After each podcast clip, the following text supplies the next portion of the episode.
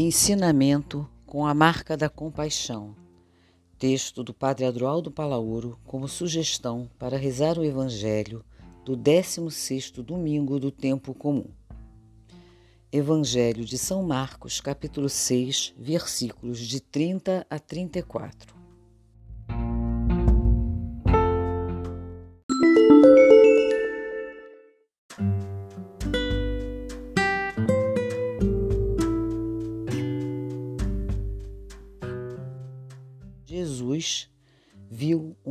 Numerosa multidão e teve compaixão. Começou a ensinar-lhes muitas coisas.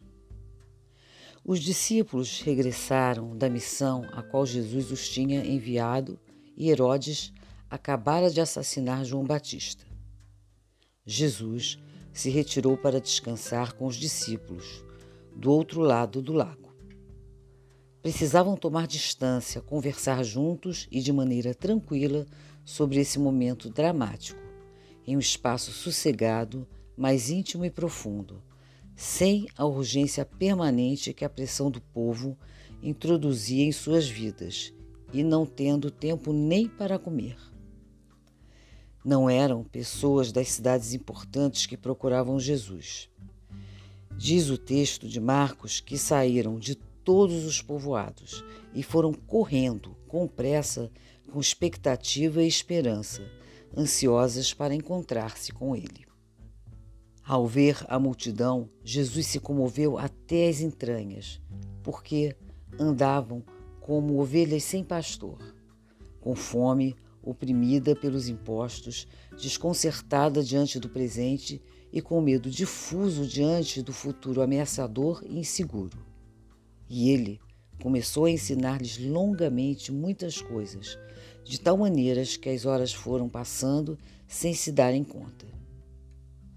Jesus não só transmite o ensinamento, senão que cria uma relação nova com o povo e de uns com os outros, segundo o espírito do reino. Todos somos feitos para nos encontrar com um tu inesgotável, que ilumine nossa existência e nos transforme inteiramente de tal maneira que sejamos capazes de estabelecer relações novas com nossa própria história pessoal, com os outros e com toda a criação. O ensinamento de Jesus revela-se, antes de tudo, como um encontro inspirador que o move a se aproximar de todas as pessoas, revelando-lhes a dignidade infinita que cada uma carrega dentro de si. Trata-se de um encontro que não vem envolvido em roupagens exóticas nem em rituais frios. Sua grandeza se expressa numa proximidade tão simples e humana, onde a interação de sentimentos e afetos engrandece a todos. Nesse sentido, o novo ensinamento de Jesus tem a marca da compaixão. Um dos sintomas de desumanização que está revelando seu triste rosto no contexto atual é o fato de deixar-nos de vibrar com o que os outros vivem, viver como alheios um dos outros, blindar-nos uns frente aos outros, ou seja, incapacitar-nos para a compaixão. A compaixão está cada vez mais ausente da esfera pública e de nossas relações com o outro diferente e com o outro distante que sofre. Aqui está a chave da incapacidade de nossa sociedade para responder aos desafios atuais. Vivemos num contexto social onde somos ameaçados por uma forma sutil de apatia. Aqui, a compaixão se quebra com excessiva facilidade, se atrofia e se transforma em sem paixão. Com isso, nossas relações se desumanizam. Tal sem compaixão é uma enfermidade social, um problema coletivo, algo que vai se fechando mais e mais, de tal modo que as pessoas vibram com menos gente, em círculos íntimos e unicamente com quem faz parte do seu gueto. Acostumamo-nos com a lógica deste mundo, que esvazia a nossa capacidade de nos surpreender ou de nos inquietar. Impermeabilizamos o coração frente à magnitude das feridas sociais, conformando-nos em responder: não há nada o que fazer. Vão desaparecendo os horizontes de sentido que incluem a alteridade, Qualquer implicação com o outro implica suspeita, frieza, distância, preconceito. Não basta a sensibilidade ou sentimento. Não ficamos indiferentes quando a dor dos outros entra em nossas salas de estar. Mas tão rápido como chega, o sentimento se vai e não nos mobiliza porque não tem pontos de conexão com a realidade da exclusão. A privatização da vida, a sensação de impotência diante das tragédias, a distância midiática, informação fria da realidade que não nos afeta e não desperta a nossa paixão. A distância física, a não comunicação, não há tempo para falar e escutar. Os eletrônicos povoam nossos silêncios. O ativismo impede dedicar-nos uns aos outros. A falta de motivação, por que deixar o outro invadir minha vida ou encher-me de inquietação? A dificuldade para compreender a diferença. Transitamos nos círculos de iguais ou semelhantes. Compartilhamos gostos, modas, inquietudes, status. Temos problemas comuns e metas similares. Usamos produtos parecidos. Lemos os mesmos livros, vemos os mesmos filmes, etc. Quem olha para as manchetes de notícias, as escolhas e comportamentos atuais, talvez se deixe convencer de que a compaixão está perdendo a referência no elenco dos sentimentos humanos mais nobres.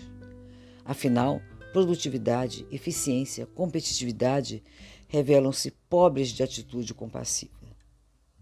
No entanto, somos seguidores e seguidoras do compassivo. Jesus não passa friamente por nada. Ele não passa indiferente ao lado da fome, da doença, da exclusão, da morte. Não passa friamente ao lado das multidões que vivem como ovelhas sem pastor. Seu sentimento está sempre engajado. Ele é o homem da prontidão de sentimentos, que deixa transparecer uma profunda sensibilidade. Sente-se tocado pela dor e miséria e jamais fica em sentimentalismos supérfluos. Sua empatia e simpatia extravasam-se em ações comandadas pela compaixão. Ela flui e jorra do seu coração. Os evangelhos destacam os profundos sentimentos de humanidade, compaixão, empatia, ternura e solidariedade misericordiosa de Jesus.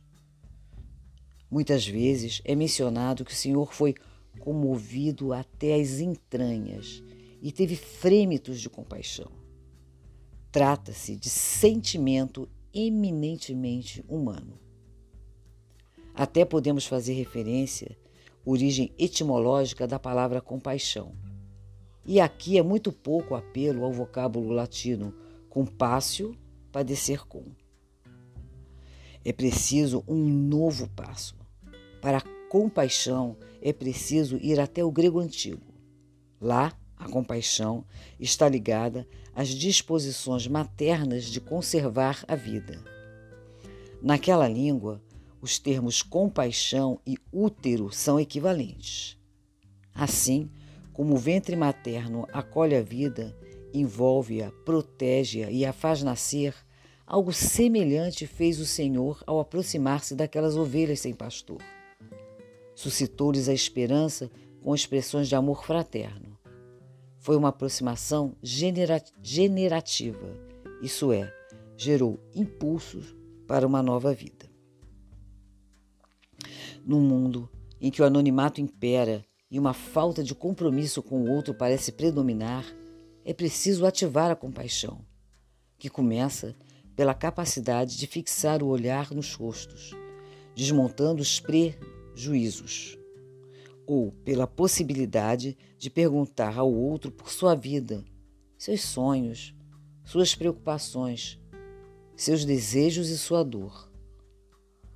Procurar entender seus motivos sem passar logo a interpretá-los, a etiquetá-los ou a julgá-los.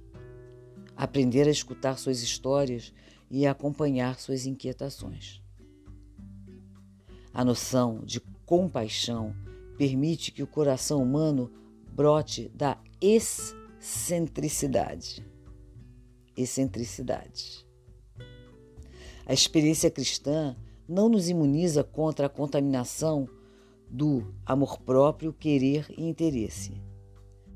Mas a pulsão solidária e compassiva para com o pobre excluído, permanente e profunda, se converte na fornalha que purifica a insaciável autoafirmação e interesses que todos temos e vai gestando, pouco a pouco, personalidades excêntricas, livres do domínio despótico do eco.